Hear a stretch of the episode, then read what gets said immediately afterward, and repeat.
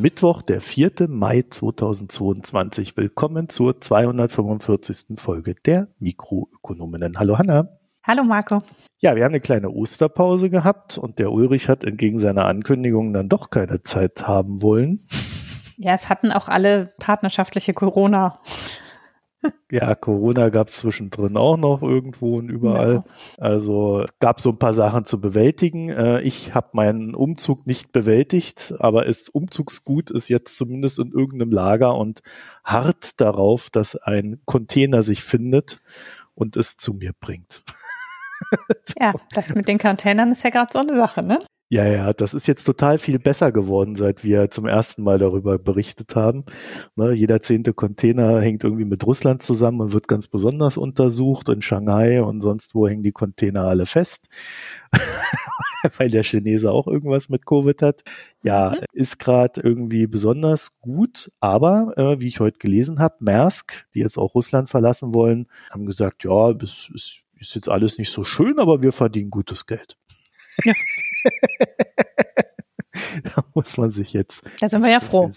Ja, da muss man sich jetzt nicht so viel Sorgen machen. Kommen wir zu den allgemeinen Hinweisen vorab. Ich habe es ja gerade eben schon gesagt, wir äh, oder ich bin jetzt umgezogen. Ich werde noch ein Weilchen brauchen, ehe sich hier alles gesettelt hat, vor allem bis die Möbel da sind. Und ähm, ich habe es zwar geschafft, mir in Deutschland dann noch schnell so ein paar Anti-Schall- und Anti-Hall-Sachen zu kaufen.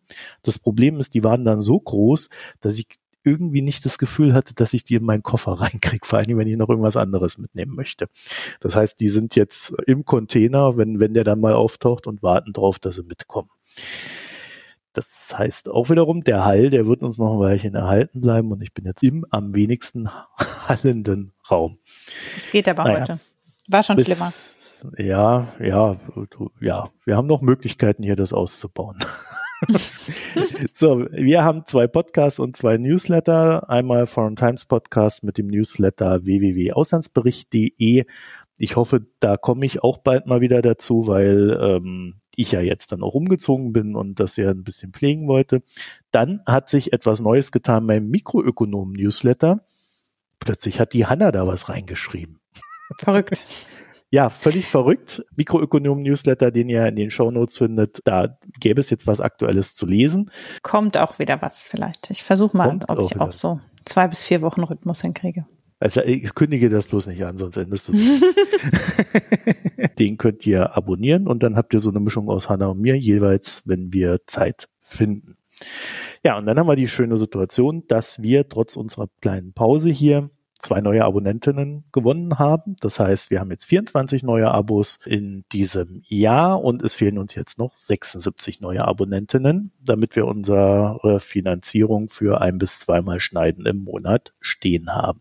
Ich kann jetzt schon sagen, den Juli über, also den Juli, habe ich Urlaub. Das heißt, da werde ich dieses Jahr wieder richtig Urlaub machen, so wie das in der Vor-Corona-Zeit war. Das heißt, ich werde nicht durcharbeiten, ich werde keinen Podcast aufnehmen, ich werde auch nicht manisch lesen, ich werde tatsächlich Urlaub machen. Das ist der Beschluss dieses Jahr. Gucken wir mal. Dann überschneiden wir uns nur so halb. Ja, äh, ansonsten freuen wir uns, wenn ihr uns Lobkritik und Hinweise per E-Mail sendet, mh.mikroökonom.de und ihr findet uns auf Twitter und Reddit jeweils als @mikroökonom. Achso, ja, und wir möchten uns natürlich auch ganz recht herzlich bei allen bedanken, die uns spenden, Premium-Abos abschließen, Daueraufträge senden, was Bier auch schicken. immer. Bier schicken hatten wir auch, Julius. Vielen Dank. Ich habe auch schon getrunken. Ich habe das noch schnell leer gemacht, bevor ich abbaue.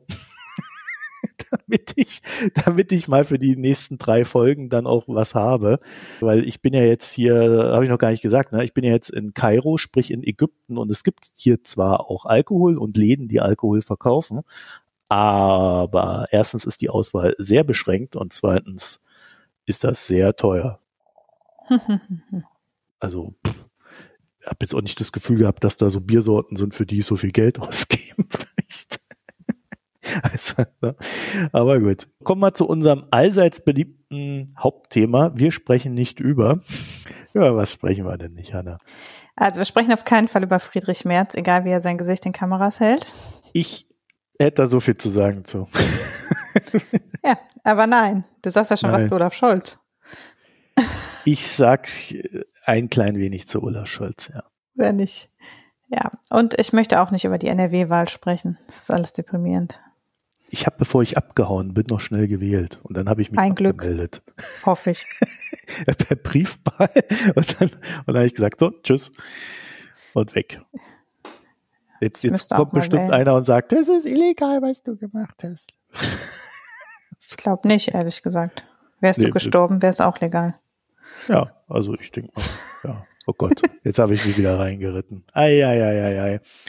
Ja, und über alles andere reden wir auch nicht. Ich weiß zwar gar nicht mehr, was alles andere ist, weil dann doch recht viel Ukraine passiert und das haben wir ja heute drin. Ja, man könnte über das Klima reden. Ach, Klima. Über Innenpolitik, verrottende Infrastruktur, aber wir lassen das mal alles. Also ich kann dazu nur sagen, bei allen Themen, die, über die wir nicht sprechen, ist das Klima sehr schlecht. Damit kommen wir zum ersten Thema. Es gibt eine Bertelsmann-Studie, die sich mit was beschäftigt hat? Den Gender Lifetime Earnings Gap. Genau, Gender Lifetime Earnings Gap. Wir kennen ja den Gender Pay Gap alle. Da gibt es immer den Equal Pay Day im März ungefähr, wo der Tag ist, an, bis zu dem Frauen quasi nichts verdient haben. Und der Equal Pay Gap ist ungefähr 21 Prozent. Oder nein, jetzt war in den letzten Jahren war er nur noch 18 Prozent, aber jedenfalls dümpelt der so bei zwischen 15 und 20 Prozent. Und diese Bertelsmann-Studie misst aber den Gender Lifetime Earnings Gap, also den Unterschied im Lebenseinkommen, also dem Gesamteinkommen, das man über sein Leben akkumuliert. Und das macht einen gewaltigen Unterschied und zwar deutlich höher als diese 20 Prozent bei dem Gender Pay Gap, nämlich ungefähr 45 Prozent. Wollte gerade sagen, 21 Prozent weniger, dann kriege ich auch 21 Prozent weniger Nein. Geld, oder? Nein, das ist der Gender Lifetime Earnings Gap ist in Deutschland und zwar für Männer und Frauen, die heute Mitte 30 sind. Das muss man ja dazu sagen, das macht natürlich einen Unterschied. Man könnte jetzt sagen, ja, Frauen, die heute 70 sind oder was, da ist ja klar, das Familienmodell war anders, als die ihre beruflichen Entscheidungen getroffen haben, dass die weniger übers Leben verdient haben als Männer, ist ja logisch. Aber es geht um das voraussichtlich verfügbare Lebenseinkommen netto von Frauen, die heute Mitte 30 sind und Männern, die heute Mitte 30 sind. Das heißt, es wird halt quasi basierend auf den jetzigen Einkommen und unterstellten Teuerungs- und Steigerungsraten geschätzt, wie viel vermutlich die Leute dann netto am Ende ihres Lebens verdient haben werden. Und dieser äh, Gender Lifetime Earnings Gap ist 45 Prozent. Wie kommt denn das zustande? Wegen den Zinseszinsen oder? Also einerseits natürlich, weil sich der Einkommensunterschied quasi über Ersparnisse sozusagen steigert. Äh, zusätzlich äh, darüber, dass Frauen eben eine, oft eine Erwerbslücke haben von eben schon fünf bis zehn Jahren immer noch, in der sie zum weniger verdienen, beziehungsweise dann eben auch eine ganze Zeit lang Teilzeit arbeiten und in der Zeit natürlich, also weil der Gender Pay Gap misst ja die Bezahlung bei gleichem gleichen Beschäftigungsverhältnis sozusagen. Bei Lifetime Earnings spielt natürlich eine Rolle, wenn man lange Teilzeit gearbeitet hat. Ne? Das heißt, du hast halt äh, Lücken, wo gar nicht gearbeitet wurde und dann hast du eben Teilzeittätigkeit und dadurch äh, akkumuliert sich dann schon einiges. Also man kann das schon absehen eben bei Frauen, im Vergleich zu quasi Anfang 30, also vor der Familienphase und dann eben nach der Familienphase, schon da sieht man, dass Frauen eben im Durchschnitt in der Zeit erheblich verloren haben, nur über diese 10 bis 15 Jahre Familienphase. Und wenn man das dann eben aufakkumuliert und den Zinseszinseffekt dazu nimmt, dann kommt man auf einen Unterschied von im Durchschnitt in Deutschland für heute Mitte 30-Jährige 45 Prozent. Das ist natürlich happig. Ne? Also finde ich super erschreckend, weil man meinen sollte, also ja, klar, natürlich ein Großteil der Frauen mit Familie arbeitet Teilzeit. Und dadurch ist natürlich, ähm, lässt sich das logisch herleiten, aber es ist schon als Zahl krass. Also ne, da spielt natürlich auch noch eben die Berufsentscheidung und so weiter rein. Der Einkommensunterschied per se ist ja auch noch da. Und dann muss man sich natürlich auch fragen, was bedeutet das für Absicherung im Alter, was bedeutet das für Sicherheit sozusagen? Und darum geht es jetzt in der, dem letzten, also das ist eine dreiteilige Studie.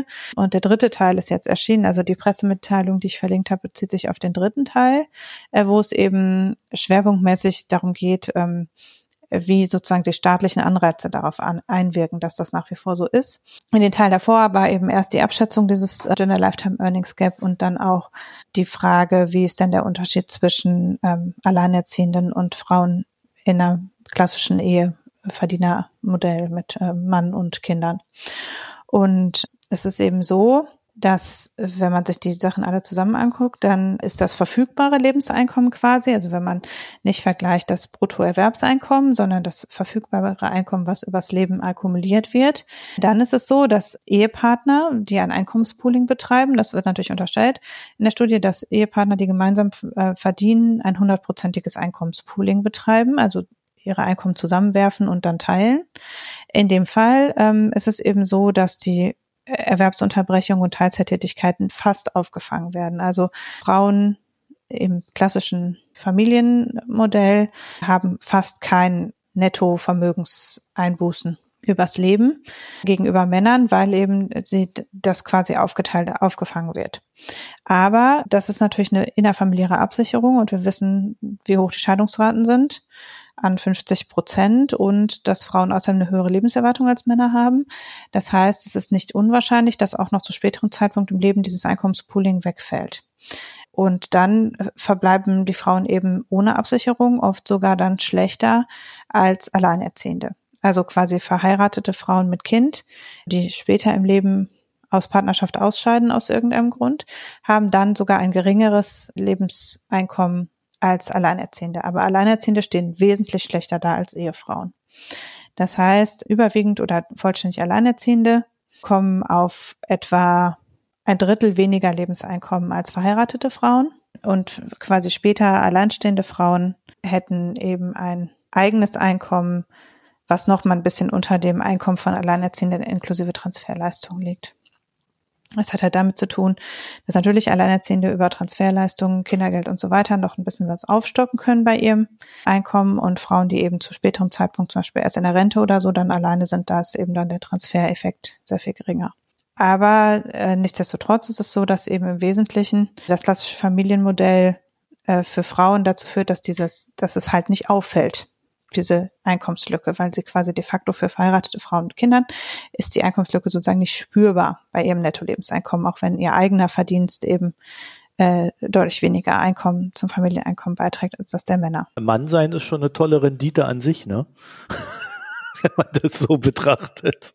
Bei Männern ja. ist es auch, das hat halt per se, also der, der Geschlechterunterschied beim Einkommen ähm, und die Tatsache, dass Männer immer noch natürlich viel weniger Elternzeiten und Teilzeiten nehmen, auch wenn sie Familienväter sind, führt halt dazu, dass alleinstehende Männer äh, quasi keinen Unterschied zu verheirateten Männern haben beim persönlichen Einkommen. Natürlich stehen ähm, alleinstehende Männer, die quasi über Einkommen alleine, alleine verfügen, besser da als verheiratete Männer wiederum weil ja unterstellt wird, dass die verheirateten Männer ihr Einkommen teilen.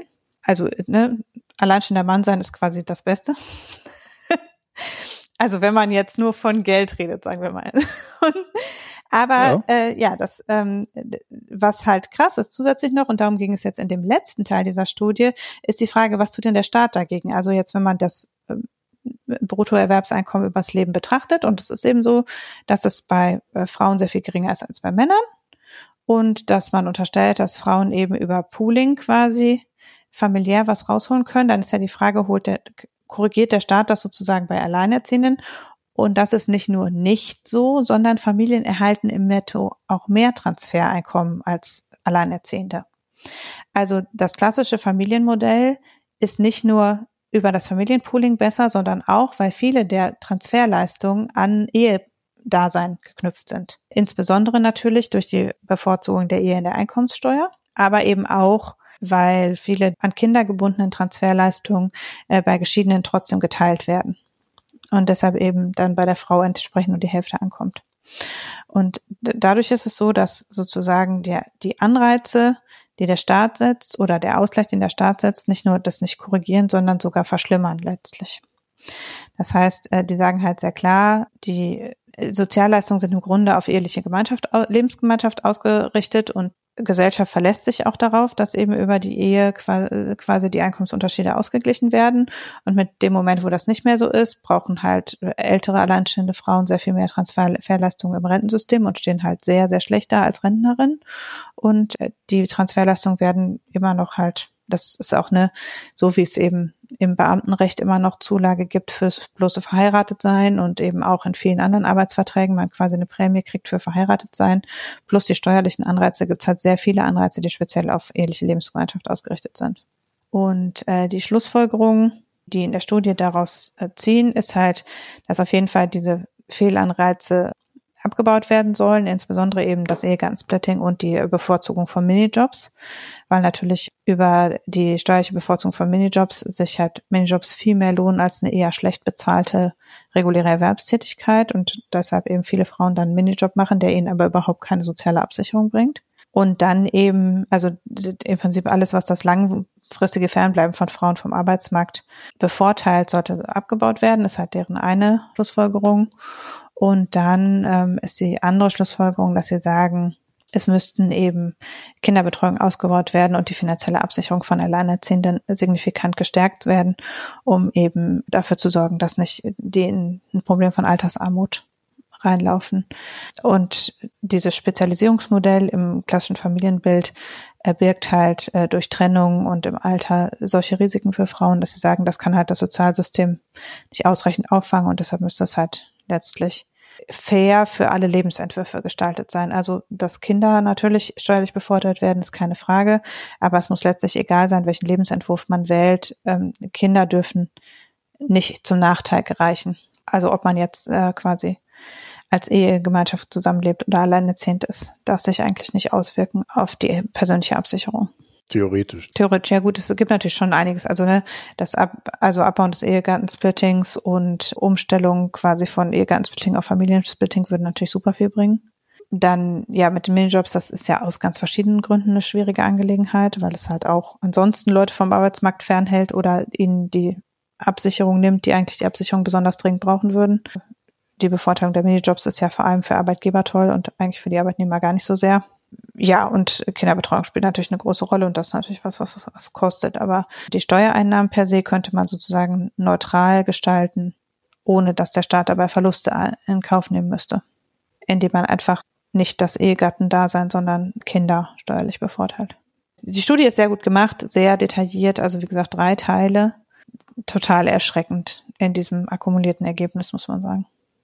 Also äh, es spricht eigentlich dafür, dass äh, Frauen, wenn sie heiraten oder wenn sie beginnen, einen Partner zu haben, eigentlich mit dem schon intern einen Vertrag machen müssen. Ne? Ja, ich meine, das ist ja, was de facto funktioniert, was de facto gemacht wird, ne? Ja, aber wenn du dich dann scheiden lässt, was. Ach so, ja. Ne? Ne? Also du, du musst es eigentlich, wenn das, wenn du, wenn du da eine gewisse Sicherheit reinbringen willst für die Frauen, muss der Mann ihnen quasi jeden Monat einen Ausgleich zahlen. Ja.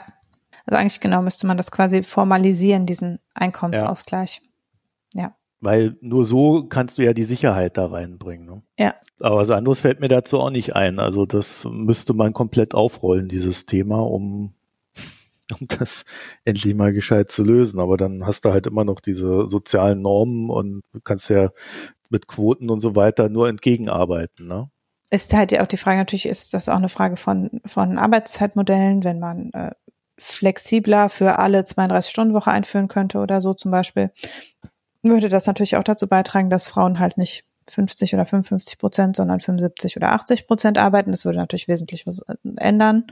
Naja, vor allen Dingen müssten aber doch die Männer mehr tun. Ne? Also wir zäumen das immer ja, so. Ja, genau. Also quasi man müsste machen, das? Ja. dass es nicht halb, äh, also Teilzeit als halbe Stelle und volle Stelle gibt, sondern dass für alle eine hohe Teilzeit quasi möglich ist, also irgendwie 32 Stunden oder 35 Stunden, dann würden automatisch die Männer mehr übernehmen müssen, weil die Frauen auch mehr arbeiten. Und dadurch würde sich sozusagen das gleicher verteilen. Und das wäre auch nicht so, dass Alleinerziehende so krass benachteiligt sind, weil dann natürlich logischerweise auch Kinderbetreuung und alles sich daran anpassen müsste, dass halt alle Eltern irgendwie 32 bis 35 Stunden arbeiten. Und dann kann man auch als Alleinerziehende mehr als eine halbe Stelle arbeiten. Ne? Das ist so das eine, dass, dass es nicht vollwertige Arbeitskräfte und Frauen gibt, sondern eben quasi in allen Berufen vollwertige Arbeitskraft auch mit 32 Stunden ist. Das ist natürlich der Kulturwandel, der letztlich da dranhängen müsste, dass eben nicht gesagt wird, nö, wenn sie nicht 42 Stunden oder 45 oder 50 Stunden hier arbeiten, dann kriegen sie leider keine interessanten Aufgaben mehr. Das darf natürlich nicht sein, weil dann ist ja klar, äh, wie auch die individuelle Entscheidung von Männern ist, muss man ja auch sagen. Und das ist so die Frage der Arbeitszeitmodelle. Dann ist eben Kinderbetreuung und natürlich auch die Abschaffung des Ehegattensplittings und auch eine Information darüber, weil viele Frauen machen sich das ja überhaupt nicht klar.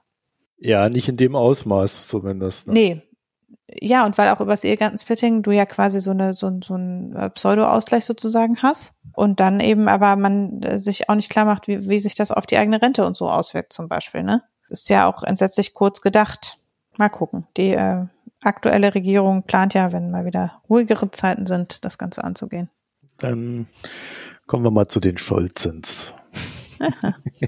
ich wollte mal so eine kleine Sache loswerden, weil ich mir da auch in einiger letzter Zeit einiges anhören musste, weil ich doch etwas stärker gegen Herrn Scholz und seine Leute geschossen habe. Ich muss das leider etwas kryptisch machen aufgrund von Quellenschutz. Also äh, deswegen wird das jetzt auch ein ganz kurzer Abschnitt. Für mich ist es grundsätzlich so, dass ich ein wirklich großer Freund offener Debatten bin. Und äh, in den letzten Wochen hatte ich aber das Gefühl, dass viele dieser Debatten, die da gelaufen sind, nicht in dieser Härte hätten geführt werden müssen. Also ich weiß nicht, äh, scheinbar haben sich die, die Ökonomen, die ja jetzt in letzter Zeit alle zusammengearbeitet haben, als Corona aufploppte, sich plötzlich jetzt überlegt, dass man an die alten Fronten wieder schafft äh, und sich auf Twitter alle gegenseitig Neue Fronten und aber irgendwie. Sind das neue Fronten? Also schon ein Stück. Ja, naja, ja. also bin mir nicht so ganz sicher, aber auf alle Fälle gibt es Fronten und ähm, da sperrt man sich dann gegenseitig und ja, bezichtigt andere äh, des Unwissens, der Propaganda oder sonst noch was. Also äh, das sind alles recht schön, unschöne Entwicklungen und einen nicht ganz kleinen Anteil daran, finde ich, trägt auch Olaf Scholz, unser Kanzler, indem er, naja, diverse Ökonomen öffentlich angegangen ist, regelrechte Idioten bezeichnet hat. Das war ja einmal ganz prominent bei Anne Will, aber äh, wir hatten das auch in der Folge immer wieder, dass aus der SPD und insbesondere auch von Herrn Scholz dann immer wieder diese Anwürfe kamen, Leute googeln und haben keine Ahnung, Hobby beobachten. Werfen nur ein paar Zahlen zusammen. Ja, ja, genau. Ne? Also ähm, alles so Sachen, die diese Debatte eigentlich nicht gerade beruhigt haben. Und mich hat das auch so ein bisschen an diese Sarrazin-Geschichte erinnert, wo Angela Merkel, ohne das Buch gelesen zu haben von Sarrazin, einfach gesagt hat, das ist nicht hilfreich und damit eigentlich den deutschen Medien die perfekte Basis dafür geboten hat, äh, Herrn Sarrazin auf den Thron zu heben, wo er definitiv nicht hingehört hat. Ne? Und hier haben wir jetzt so einen ähnlichen Effekt gesehen, dass äh, durch Scholz seine Aussagen eigentlich die Diskussion dann völlig eskaliert ist und äh, völlig emotional geführt wurde das ging ja dann auch, ne, mit von den Jungs und Mädels, denen er da mal was sagen müsse, war die Rede und, und dann herrschte auch so ein brüskes Abweisen jeder Kritik in der Folge von ihm, bis hin zu wirklich ganz verqueren Aussagen, dass, ich muss da mal drüber lachen, dass die Leute nicht wollen, was sie sagen und Führung bedeutet, nicht zu tun, was die Leute verlangen. Mhm. Also ich meine, wenn man sich die Welt so zurechtschubst, hat man auch einfach immer recht, egal welchen Blödsinn man behauptet. Ja, jedenfalls, äh, wie gesagt, das hat die Debatten unnötig verunsachlicht. Und man kann dann halt immer sagen, okay, der Kanzler kann halt nicht kommunizieren. Das ist halt so ein ganz ruhiger und ne, der dem muss man halt auch jede Patrone aus dem Arsch ziehen und dann äh, irgendwann geht er dann aber einen richtigen Weg. Äh, ist ja auch alles in Ordnung.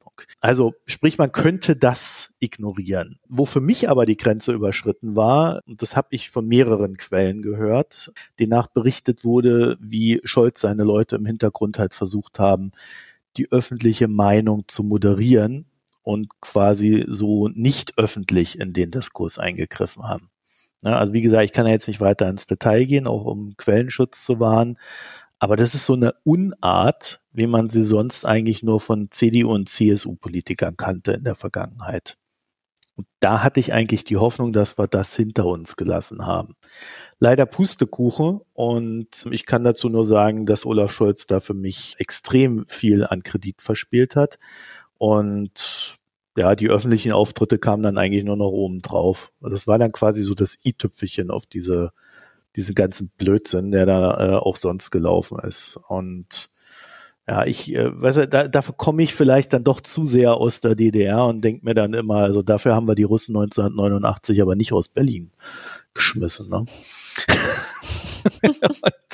um dann halt den gleichen Blödsinn vom Olaf zu erfahren ja, wenn es natürlich auch nicht 100% vergleichbar ist, aber das sind halt so Tendenzen, auf die ich da sehr empfindlich reagiere.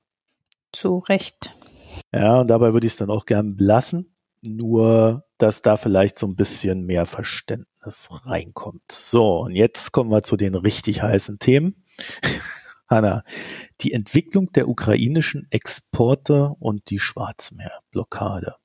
Ja, wir haben ja ganz am Anfang des Krieges uns mal angeguckt, was die Ukraine so exportiert und womit man da so rechnen kann, was dann vielleicht alles nicht mehr produziert wird. Und da war ja viel von, von den Agrarexporten die Rede, also insbesondere eben Weizen und äh, Sonnenblumenöl. Aber da ging es ja zunächst nur darum, dass die Ukrainer das vielleicht nicht mehr produzieren können. Jetzt schlagen die Ukrainer sich wirklich, ähm, reißen sich ein Bein aus, um weiter zu produzieren, muss man sagen, und haben eben an einigen Stellen ganz erheblich schnell wieder Produktion aufgenommen, sobald Gebiete wieder befreit waren. Auch die Bauern scheinen zu versuchen, trotz Minen auszusäen und so weiter. Also die Ukraine gibt sich größte Mühe, wirtschaftliche Aktivität so weit wie möglich zu fördern. Ich habe auch einiges gehört, äh, dass äh, zum Beispiel Betriebszulassungen, Betriebserlaubnisse und sowas ultraschnell wieder erteilt wurden, dass man auch zum Anmelden von neuen Geschäften gar nicht so lange braucht und vieles der Staat auch mit Krediten und so weiter super ermöglichend agiert. Mhm. Das Problem ist natürlich, dass neben der Frage, was überhaupt produziert werden kann, auch die Frage ist, wie kommen denn die Sachen zu den Kundinnen und Kunden? Und da ist es so, dass, und das hatten wir bisher uns noch nicht so klar gemacht, beziehungsweise es war ja auch nicht so eindeutig, dass es sich jetzt so in diese süd- und östliche Ukraine verlagern würde, dass die Ukraine eben einen Großteil der Exporte nicht auf dem Landweg, sondern auf dem Seeweg abwickelt. Und zwar übers Schwarze Meer. Also zunächst ist es so, die Ukraine ist eine sehr offene Volkswirtschaft mit äh, starken Exporten und Importen. In 2020 hat, lag die Handelsbilanz bei 65 Prozent des BIP. Also eine sehr offene Volkswirtschaft. Und die Exporte machen eben, also bei der Handelsbilanz nicht ganz ausgeglichen, ist Nettoimporteur, aber Exporte machen, machten 2020 46 Prozent des ukrainischen BIPs aus. Also es ist halt für die Handelstätigkeit, das ist ja auch logisch, es ist eine kleine Volkswirtschaft umgeben von größeren Nachbarn, also jetzt nicht von der Landfläche her, aber eben schon mit der EU und Russland in der Nachbarschaft relativ große Handelspartner und ist e, und dadurch ist es eben so, dass die das Land insgesamt stark von Exporttätigkeit abhängig ist, das GP anbelangt. Und äh, die Exporte wiederum verteilen sich bei weitem nicht nur auf direkte Nachbarländer. Schon auch, also äh, Deutschland äh, ist ja der zweitgrößte Handelspartner der Ukraine. Polen liegt ähnlich und Russland auch. Also Deutschland, Polen und Russland haben im Jahr 2020 jeweils äh, ungefähr 7,5 Milliarden Dollar äh, äh, Handelswert gehabt mit der Ukraine. Äh, Deutschland ist aber vor allen Dingen eben Exporteur nach in die Ukraine, während Polen zum Beispiel auch sehr viel importiert aus der Ukraine. Die Ukraine handelt aber auch sehr stark zum Beispiel mit der Türkei, auch mit den USA und Indien und ganz erheblich auch mit China und zwar nicht nur was Importe anbelangt, sondern auch was Exporte anbelangt. Die Ukraine exportiert zum Beispiel Stahl, China und ähm, andere Eisenprodukte auch in die USA. Also da spielen auch nicht so diese Nahrungsmittelsachen eine Rolle, sondern da ist es tatsächlich halt auch viel Industrieprodukte, also Eisen und Stahl und Erze, aber auch, und das hat man jetzt auch gehört, ähm, elektronisches Equipment, also ähm, Chips insbesondere und äh, Maschinen.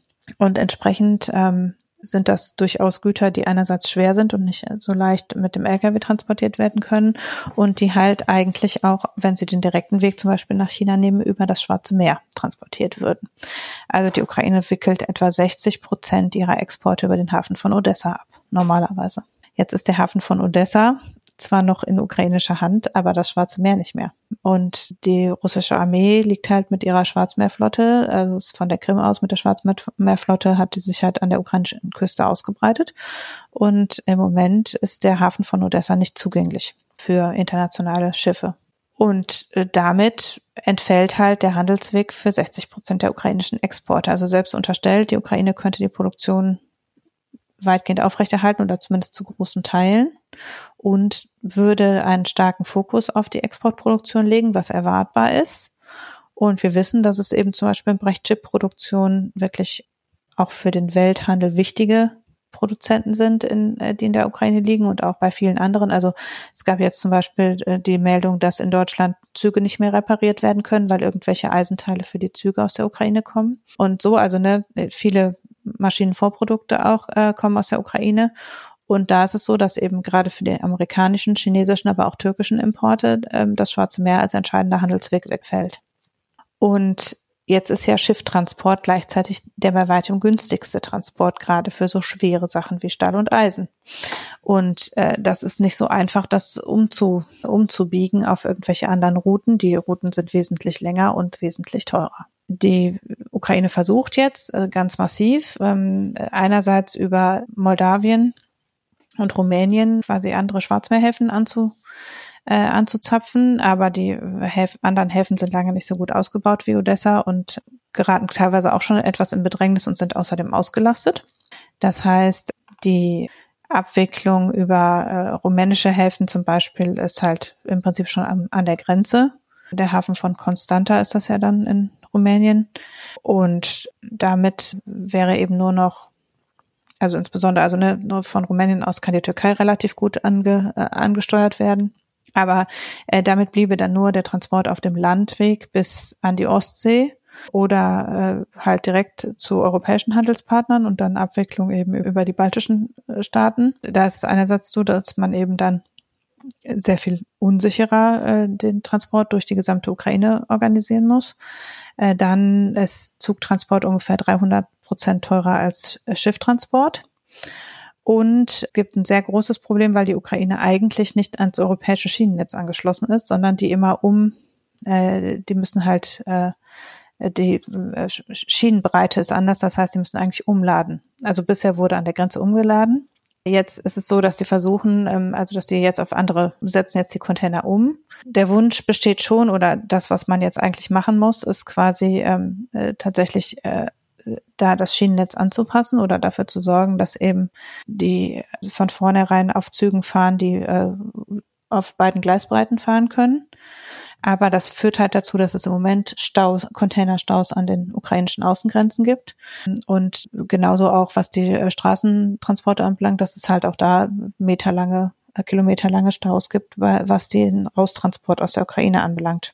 Ja, das lässt sich nicht so schnell lösen, das nee, Thema. Ne? Das ist was, wo man jetzt wird investieren müssen, weil ja klar ist, dass selbst wenn jetzt die Ukraine einen einigermaßen fragilen Zustand äh, im Osten erreicht und den Hafen von Odessa halten kann, man ja die Krim erobern müsste, um die Schwarzmeer, Schwarzmeerflotte der Russen loszuwerden. Also das ist eigentlich kein besonders wahrscheinliches Outcome, dass die Ukraine auf absehbare Zeit das Schwarze Meer wird benutzen können, außer sie würden jetzt ein nachhaltiges Friedensabkommen mit Russland schließen.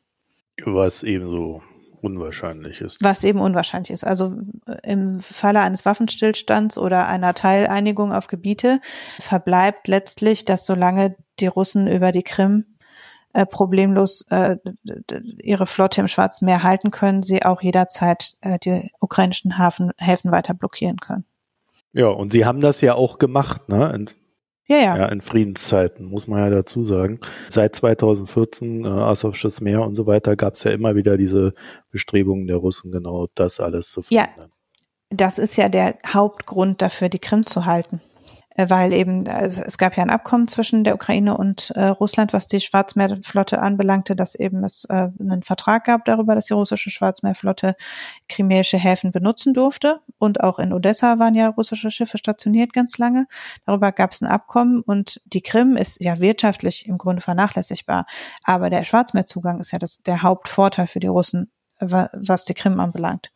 Und entsprechend er ist, ist halt damit ja schon klar gewesen, dass sozusagen im Schwarzen Meer da so ein Konflikt sich abzeichnet.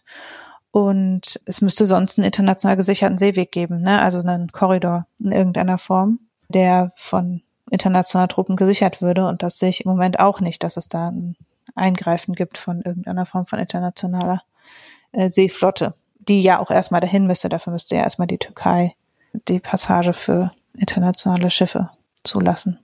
Das heißt, es zeichnet sich eigentlich ab, dass der Transport über das Schwarze Meer langfristig höchstens über einen deutlichen Ausbau der Hafenkapazität in Rumänien möglich wäre. Das wäre der kürzeste Weg quasi. Und dass man sonst eben wird wesentlich ins Schienennetz investieren müssen, um äh, eine deutlich stärkere Abwicklung über Land, also quasi wie in den Landlocked Country im Grunde die Ukraine dann zu behandeln ist. Und das wissen wir ja, dass ähm, Landlocked Countries schon erheblich benachteiligt sind im internationalen Handel. diese starke Offenheit und dass sie so viel exportieren, hat halt auch mit dem Mehrzugang zu tun, natürlich. Und äh, entsprechend, ja, wird das im Grunde, ist das ein riesiges Entwicklungsprojekt, dafür zu sorgen, dass es einen vernünftigen Anschluss der Ukraine auf dem Schienenweg an die Ostsee gibt am Ende. Anders ist es kaum zu ermöglichen, dass das Land aus eigener Kapazität, Kapazität auch äh, wirtschaftlich vital bleibt sozusagen. Was ja ohnehin schon faszinierend ist während eines Krieges. Ne? Ja, ja, aber jetzt äh, unterstellt im Fall, es gibt zumindest einen Waffenstillstand oder sowas, bleibt das ja erhalten. Also das ist halt ein langfristiges Problem, was sie halt jetzt auf jeden Fall an der Backe haben. Also ich denke mal, dass das wird sich aber setteln insofern, als dass die Ukrainer da jetzt so diesen klaren Weg gegen Europa hat und mit diesem klaren Weg mhm. Europa wird man auch Wege finden, da einander zu helfen. Aber klar, die logistischen Herausforderungen jetzt auch dahinter stehen, vor allen Dingen auch immer mit dem Denken, das wird ja potenziell auch alles wieder zerstört, was wir da jetzt gerade aufbauen. Ja. Das äh, ist so eine Geschichte für sich. Also da, da kann man schwer einschätzen, inwieweit da jemand investitionswillig ist, ne? selbst wenn mhm. Staaten da Geld geben sollten. Ja, unfassbar. Äh, wir haben das nächste Thema, das ist das Ölembargo. Also ich habe das eigentlich schon geplant gehabt, als äh, noch nicht klar war, dass die EU jetzt doch gegen Ölembargo wankt, beziehungsweise. Wie kann das denn nicht klar gewesen sein? Es war uns doch allen klar, dass das passiert. Ja, es war, also es, es war ja eigentlich so, dass es dann hieß, wenn die Wahl in Frankreich mal rum ist, mhm. dann geht's weiter in Sachen Ölembargo gegen Russland.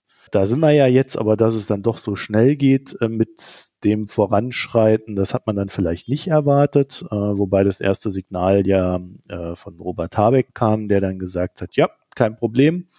Wir sind ja, soweit. Haben jetzt, ja, wir haben jetzt nur noch 12 Prozent Abhängigkeit und den Rest klären wir.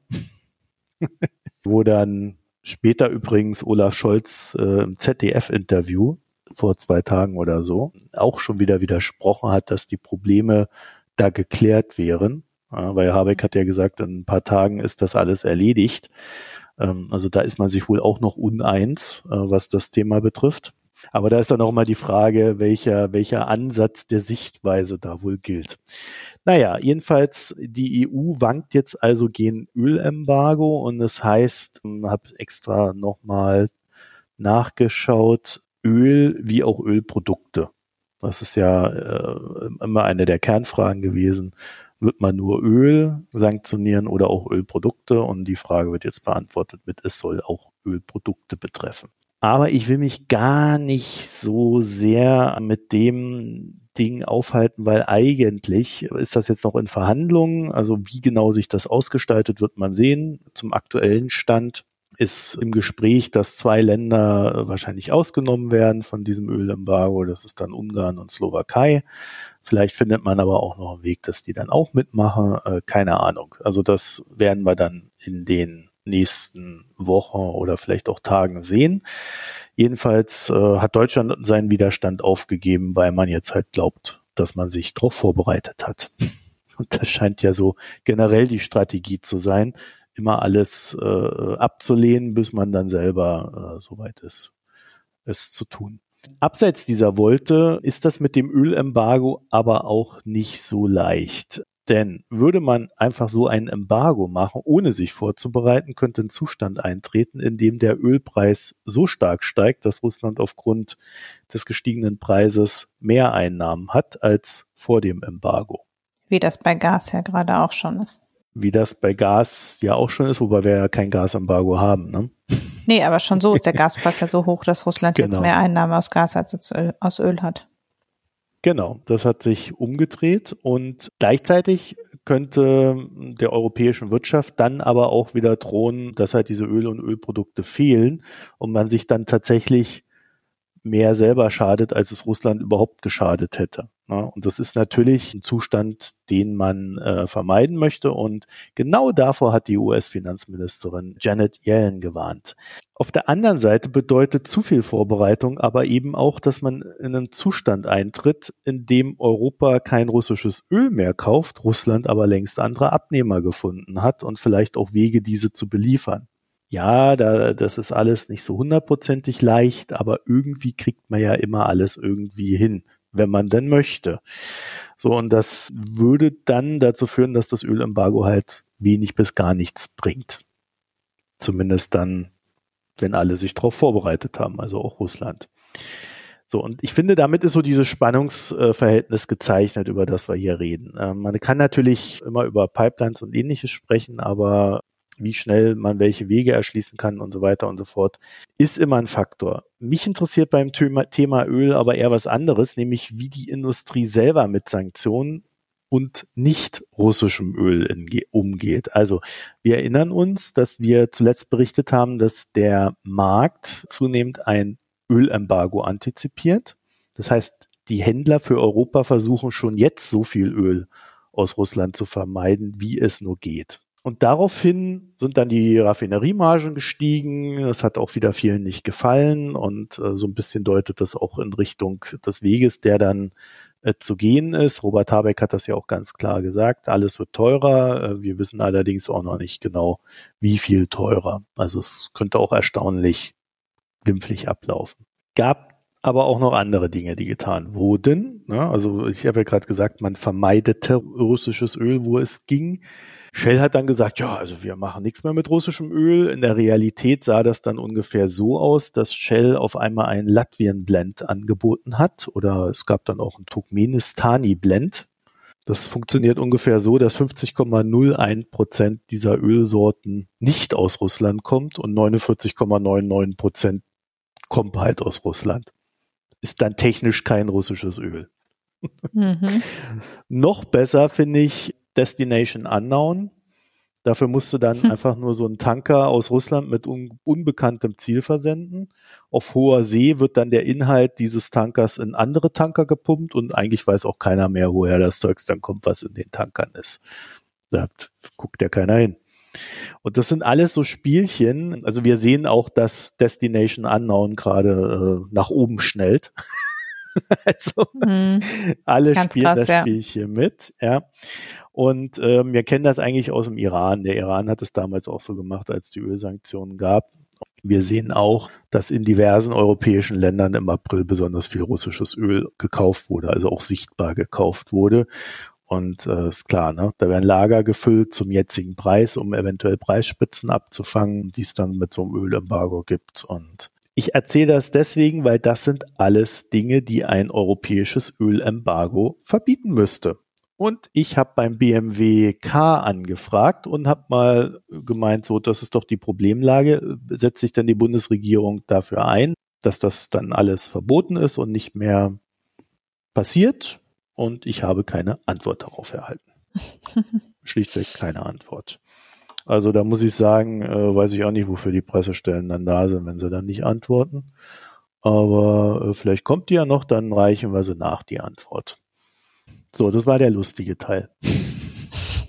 Wir zum so, unlustigen Teil. also, eine der simpelsten Möglichkeiten, ein Embargo zu umgehen, ist ja bekannterweise der Weiterverkauf. Ne? Also beispielsweise das böse China in Anführungszeichen kauft russisches Öl mit Abschlag und verkauft es dann zum Marktpreis weiter. Beide Seiten gewinnen. Russland selber hat das bereits mit iranischem Öl gemacht, das wissen wir. Da sie aber selber Öl produzieren, haben sie das natürlich nicht in nennenswertem Umfang gemacht.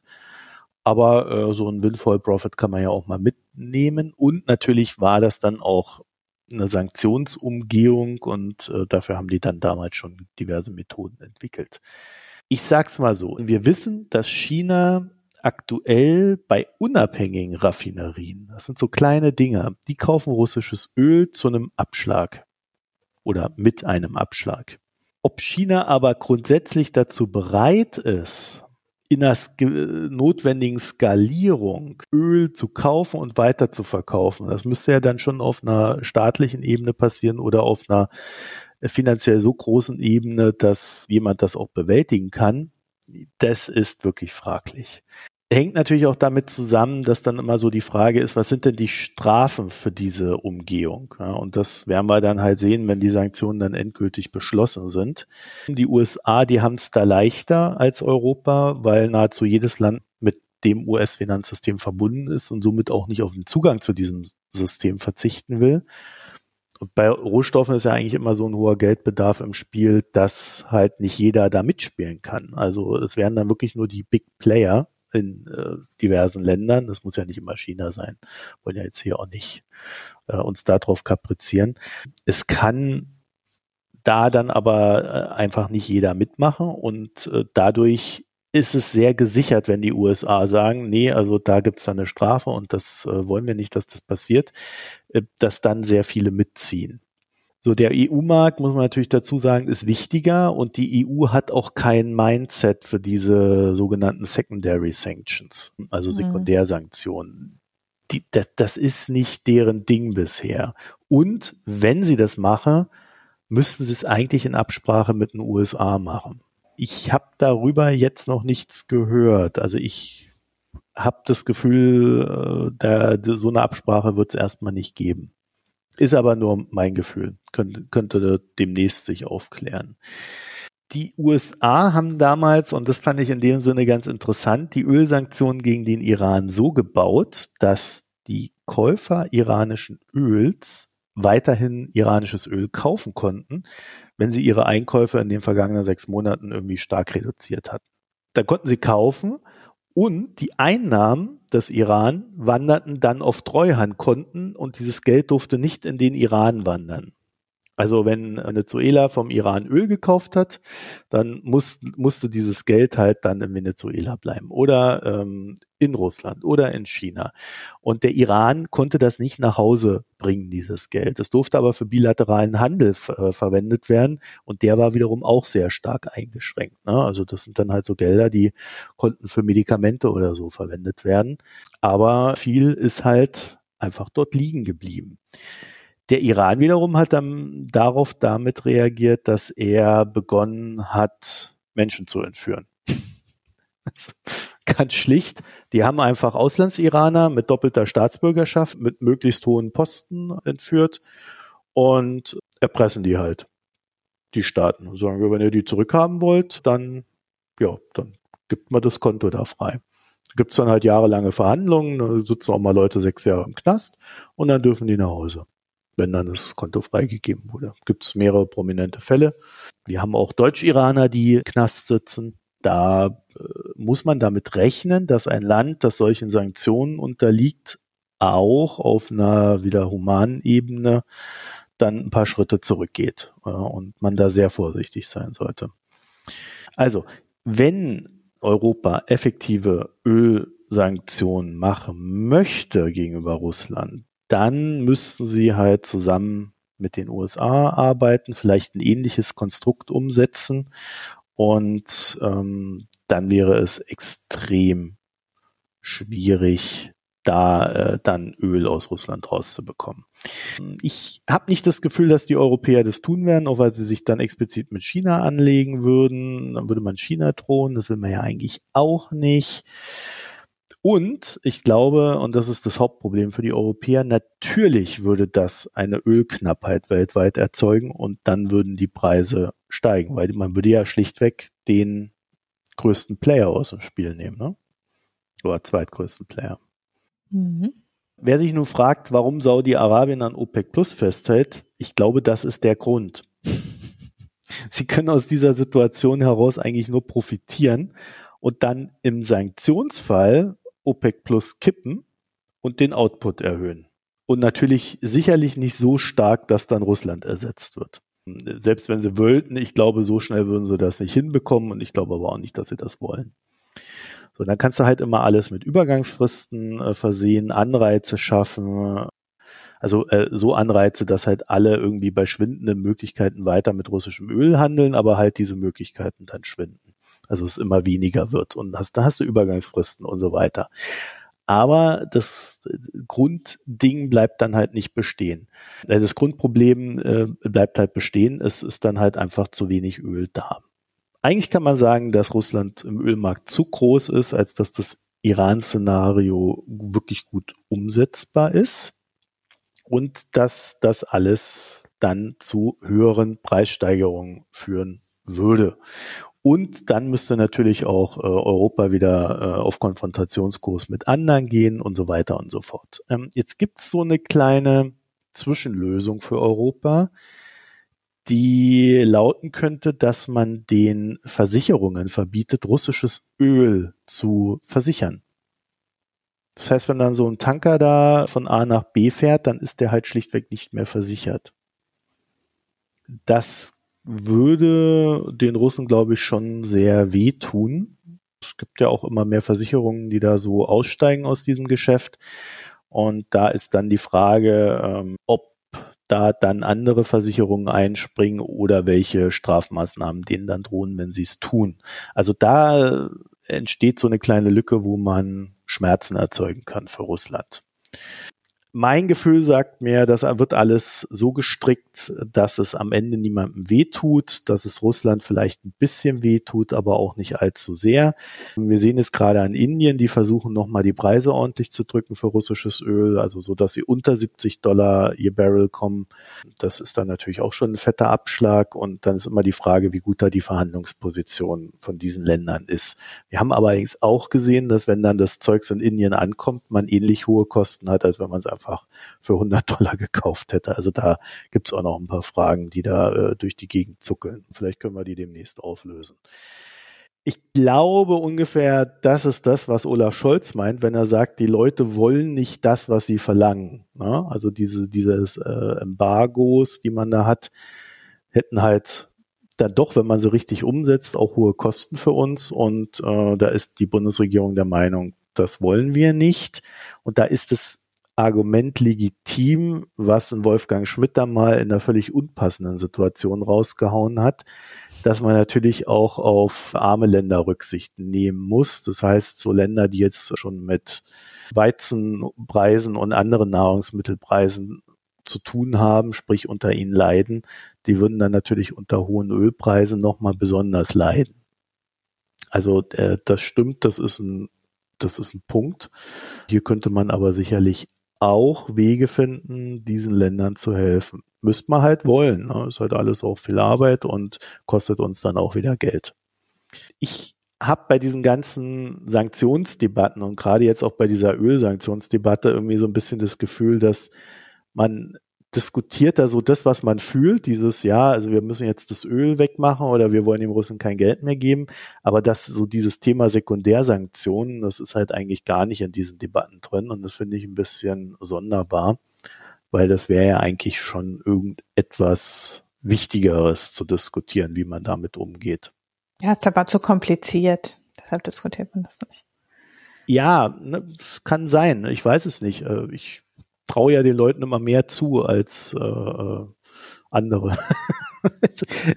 ich glaube, Christian Drosten hat das doch ganz gut bewiesen. Wenn man Dinge erklärt, dann verstehen das auch so Typen wie ich, ja, mit den Viren irgendwie. Ein bisschen. so. Hier am Ende noch ein kleiner Hinweis, weil irgendwie habe ich es auch nicht wirklich gewusst, habe es dann mal nachgeschlagen. Was sind Ölprodukte? Das ist Nafta, also Rohbenzin. Vakuumgasöl, Gasöl, Schweröl, halt so ein Zeugs. Wenn es tatsächlich so, so Abschläge gäbe und das eben nicht über Destination Unknown geregelt würde, wäre ja schon auch viel gewonnen, muss man sagen. Ne? Also äh, selbst wenn dann die Chinesen und die Inder das Öl kaufen, wenn die da bei 30 Prozent Rabatt aushandeln, stehen die Russen de facto schlechter da als im Moment. Also deshalb, ich sehe das nicht ganz so negativ, auch ohne Sekundärsanktionen, solange eben die Ölprodukte auch sanktioniert werden würde ich sagen, dass wenn der Markt sich so entwickelt, dass dann, ich meine, dann profitieren halt Indien und China davon, muss man auch sagen, ne? Die finanzieren dann mit etwas weniger Umfang den russischen Krieg und haben selber dabei einen Preisrabatt. Das ist halt das, was man dabei dann auch natürlich mit in Kauf nehmen muss. Wettbewerbsvorteil uns gegenüber. Ja, das ist das, was man halt in Kauf nehmen muss am Ende. Ja, also was die Preise betrifft, bin ich gespannt. Ich weiß es nicht. Ich habe da, also die machen das ja jetzt so, dass sie, dass sie sagen, äh, Ende des Jahres fängt das an, da wird nichts mehr äh, importiert, äh, da wird nichts mehr exportiert und äh, Anfang nächsten Jahres soll da nichts mehr importiert werden.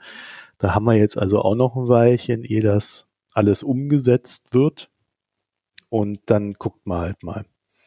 Ja, für mich sieht das jetzt am Ende nicht nach dem großen Wurf aus. Das sagt mir so mein Gefühl. Sonst wird sie mich die Bundesregierung auch nicht machen.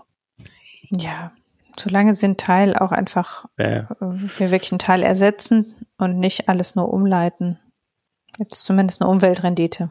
Äh, Am Ende ist es tatsächlich so, ne? Es muss halt elektrifiziert werden und es braucht erneuerbare Energien und der Rest ist vielleicht bis zu einem gewissen Punkt nur Spielerei und Gewissensberuhigung und vielleicht tut man Russland dann doch noch irgendwie weh und, und es landet weniger Geld bei denen, aber das, das Ziel ist, glaube ich, am Ende ein anderes und das hat noch nicht mal was mit Russland zu tun, weil wir eh dahin müssen. Ne? Mhm. Der Rest ist jetzt nur durch diesen Krieg ausgelöst, aber wir hätten ja ohnehin das alles tun müssen. Und wenn es jetzt schneller geht, äh, ja, äh, können wir uns noch freuen, dass es schneller geht. Aber äh, ich habe jetzt äh, keine großen Erwartungen an diese Sanktionen, so wie sie jetzt da gestrickt werden. Aber vielleicht wäre ich noch überrascht. Ne? Also das mit den Versicherungen wäre mal so ein Ding. Sag mal, sind wir jetzt mit dem Gesellschaftsteil oder wie? Ja, eigentlich ja.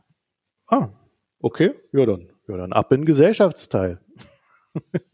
Ich habe aber keinen Pick. Ich habe auch keinen Pick. Ich habe, äh, ich kann Umzugskartons empfehlen. ja, also da. ja, dann kommen wir doch zum Bier. Was haben wir denn da? Ja, ich habe einen Wein getrunken. Ich war äh, über Ostern in Franken.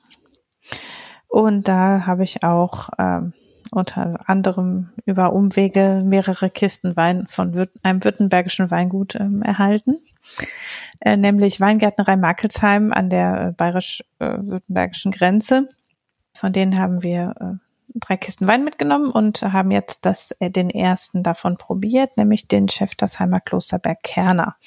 Und ich bin jetzt ja bei Weißwein trinken wir ja schon, trinke ich ja schon öfter mal einen deutschen Weißwein, bei Rotwein ja eigentlich nicht so.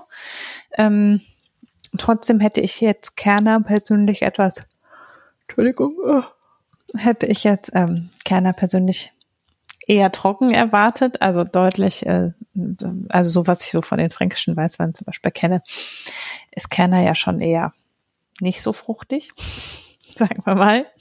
Aber äh, der ist sehr fruchtig, also schon so, dass man schon fast äh, sich fragt, ob man denn da wirklich einen deutschen Weißwein hat und nicht einen Chardonnay oder so.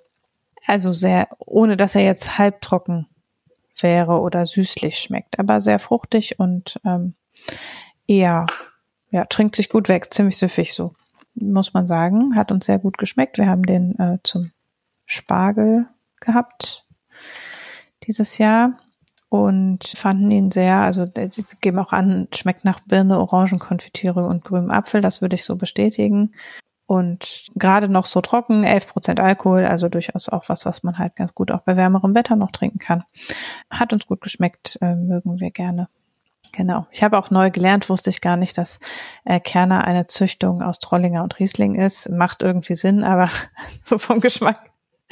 Aber ich hatte mich mit Kerner tatsächlich noch nie so auseinandergesetzt, weil es halt, ähm, wenn man gar nicht so große Weißweintrinker ist, ähm, dann kommt man ja oft über Chardonnay und Riesling nicht wesentlich hinaus.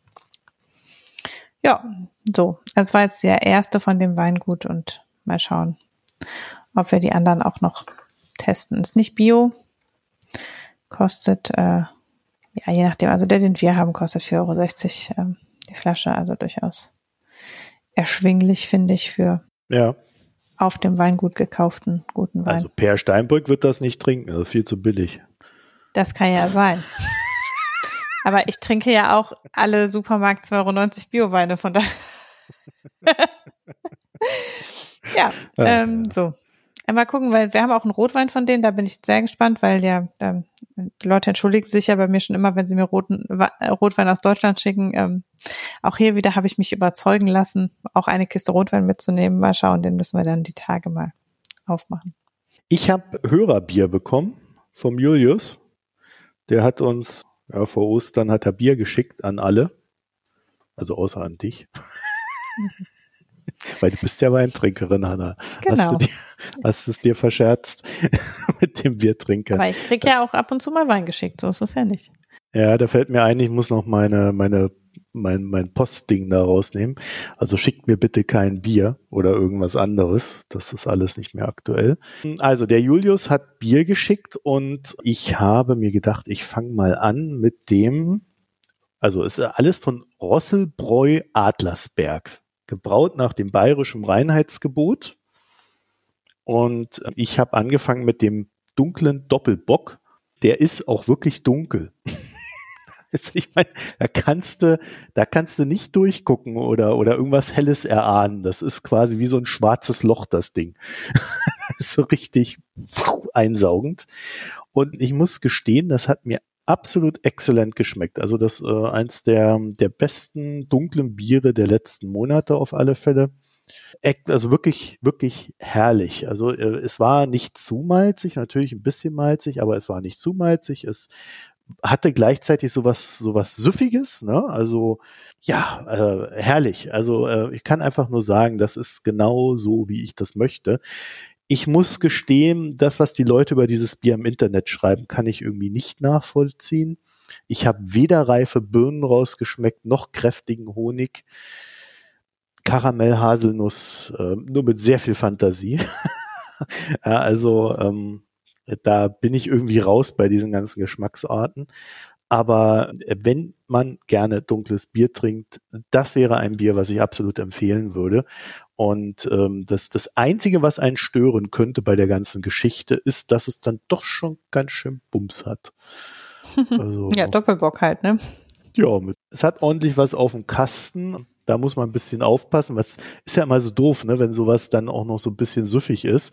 Da wird man gerne mehr, aber ähm, dann, naja, nimmt das ein böses Ende. Ja, danke Julius. Also das äh, ist einer meiner Favoriten in den letzten Monaten. Dankeschön. Die anderen zwei bespreche ich dann über die nächsten zwei Folgen. Alles klar ja, äh, wenn man mir äh, Wein äh, schicken möchte und das ja nicht mehr an dich schicken kann, muss man es an Frederik schicken. Genau, haben wir auch schon geklärt. Das ist auch ganz leicht, das, der braucht das dann auch nicht mit der Post weiterschicken, das kann ich dann abholen fahren. Das ist besser, ja. Vor allen Dingen ungefährlicher für den Inhalt. ich traue den Postleuten ja irgendwie immer nicht so ganz, wie die so die Pakete behandeln. Das sehen manchmal sehr ramponiert aus. Naja, äh, okay, also das äh, werde ich dann auch auf der Website dann nochmal vermerken, dass Pakete an Hanna dann an Friederik geschickt werden. Dann sind wir durch. Dann bedanken wir uns genau. fürs Zuhören. Verteilt uns gerne in den sozialen Netzwerken. Diskutiert mit uns auf Reddit oder im Newsletter oder auf der Website www.mikroökonomen.de. Dort könnt ihr auch dazu beitragen, dass wir schnittfähig werden, indem ihr ein ihr, ihr Abo abschließt oder ähnliches.